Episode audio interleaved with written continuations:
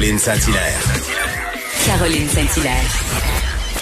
Un été pas comme les autres. Cube Radio.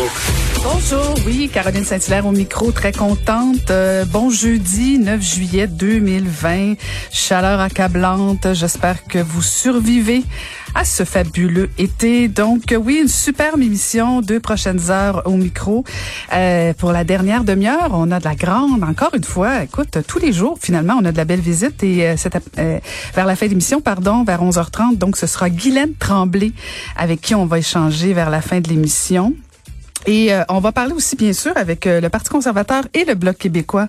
Je ne sais pas si vous avez vu dans le journal de Montréal, ça m'a fait bondir, moi, ce matin, euh, l'annonce du comme quoi que le gouvernement fédéral avait perdu la trace, oui, oui, perdu la trace de 35 000 réfugiés, donc étrangers, en fait, qu'il devait expulser. Et ben, Ottawa a perdu la trace, 35 000 personnes. Donc, mais bon, mais, mais rassurez-vous, rassurez-vous, si vous êtes des fraudeurs PCU, ils vont vous trouver. Mais 35 000 étrangers qu'ils devaient expulser, ça, on les trouve pas. Alors, j'ai très hâte de parler avec donc les conservateurs et le Bloc québécois pour savoir ce qu'ils en pensent. Et bien sûr, bien sûr, le Québec est divisé sur Marie-Pierre Morin, Safia Nolin, et on va en parler avec Varda Étienne.